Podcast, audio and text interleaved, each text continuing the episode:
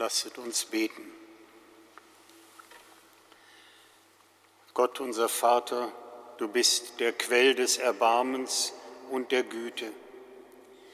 Wir stehen als Sünder vor dir und unser Gewissen mahnt uns. So sieh auf unsere Not, lass uns Vergebung finden, auch durch Fasten, Gebet und Werke der Liebe.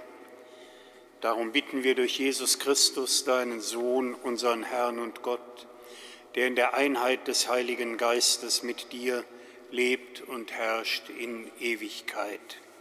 Amen.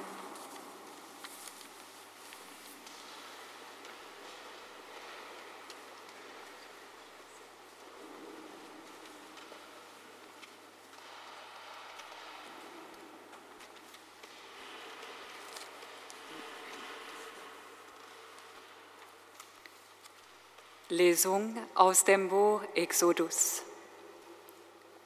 In jenen Tagen sprach Gott auf dem Berg Sinai alle diese Worte.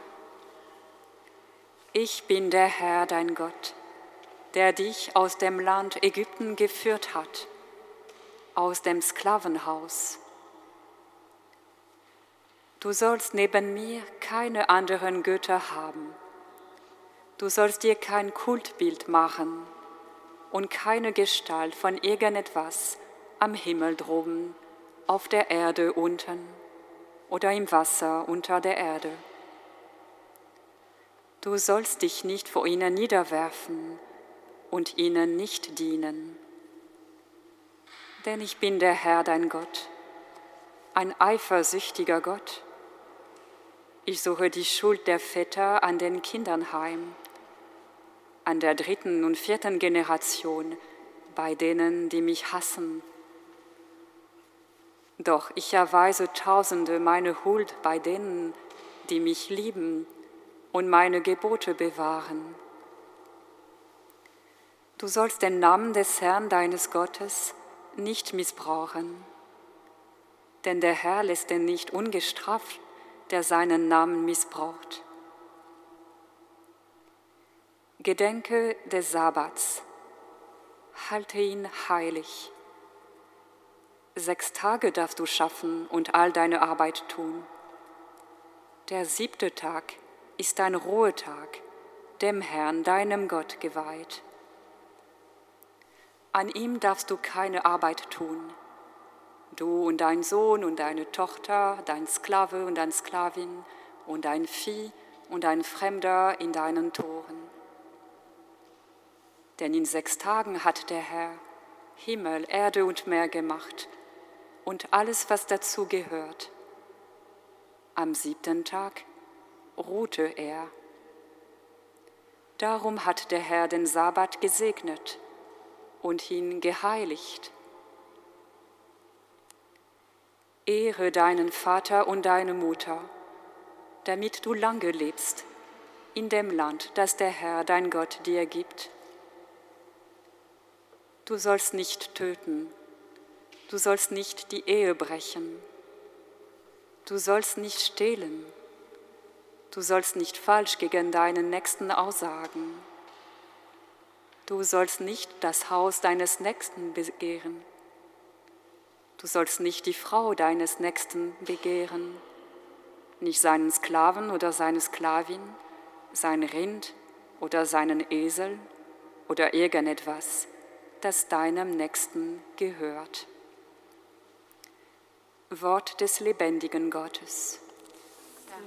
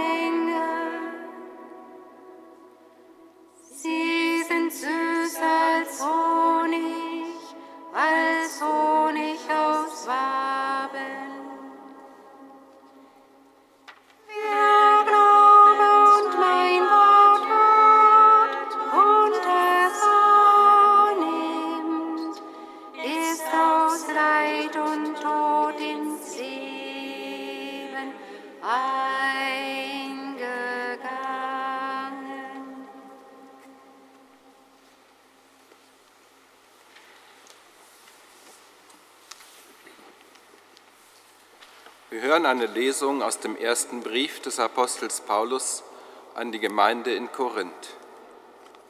Schwestern und Brüder, die Juden fordern Zeichen, die Griechen suchen Weisheit. Wir dagegen verkünden Christus als den Gekreuzigten, für Juden ein Ärgernis, für Heiden eine Torheit, für die Berufenen aber, Juden wie Griechen, Christus, Gottes Kraft und Gottes Weisheit.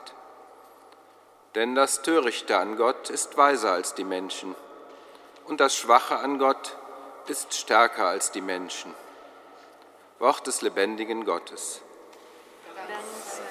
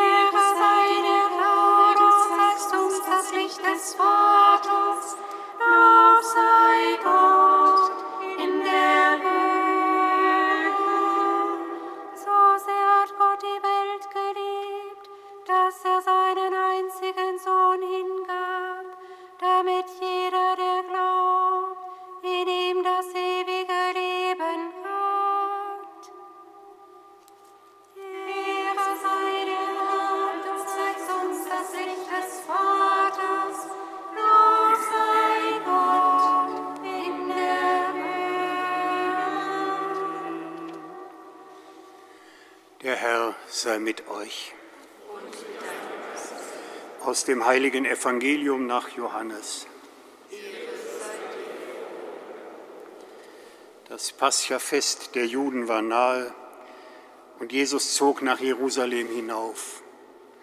Im Tempel fand er die Verkäufer von Rindern, Schafen und Tauben und die Geldwechsler, die dort saßen.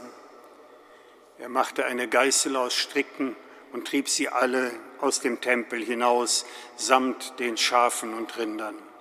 Das Geld der Wechsler schüttete er aus, ihre Tische stieß er um, und zu den Taubenhändlern sagte er, schafft das hier weg, macht das Haus meines Vaters nicht zu einer Markthalle.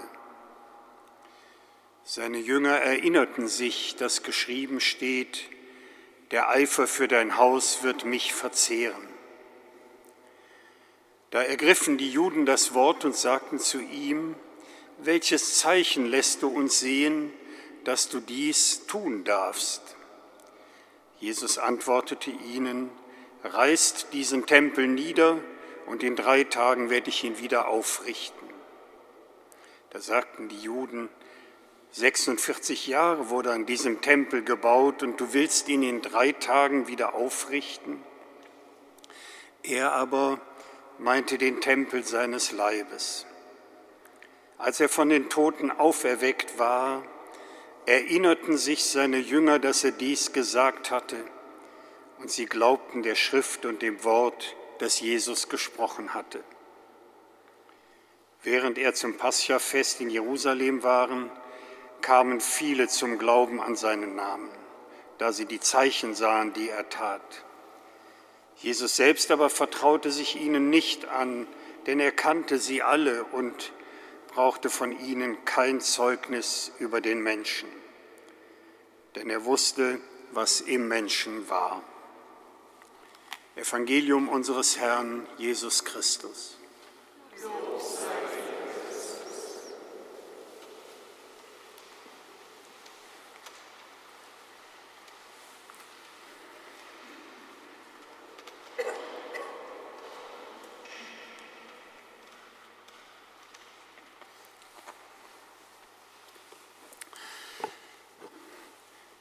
Es ist schon eine filmreife Szene, die der Evangelist Johannes uns hier erzählt.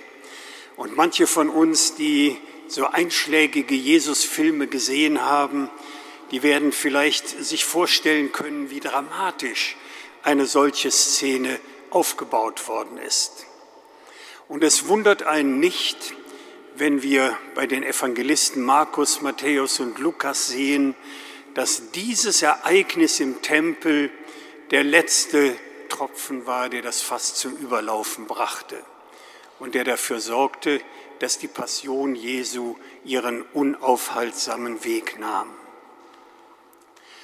Interessant ist, dass der Evangelist Johannes diese Erzählung nicht in Verbindung gebracht hat mit der Passion Jesu.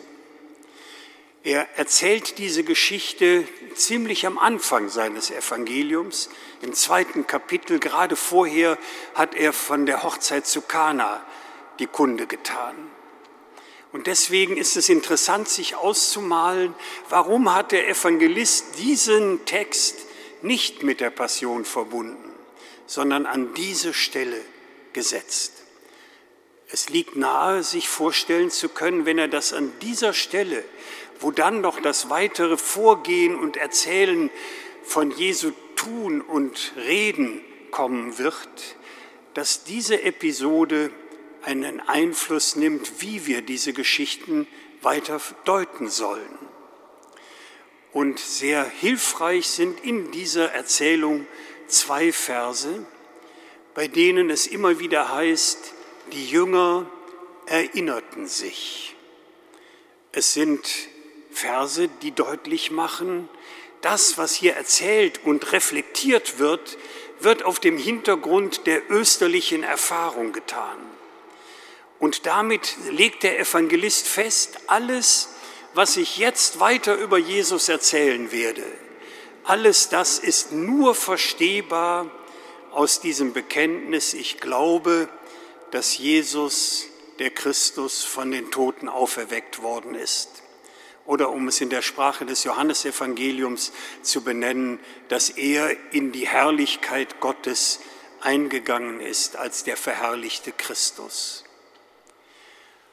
Und mit diesem Kerngedanken macht der Evangelist Johannes deutlich, wir können unseren Weg des Glaubens zur Größe des Geheimnisses Gottes nicht finden, ohne die Klarheit des Bekenntnisses, ich glaube, dass Jesus von Nazareth, der Christus, von Gott auferweckt worden ist in das unendliche, unzerstörbare Leben.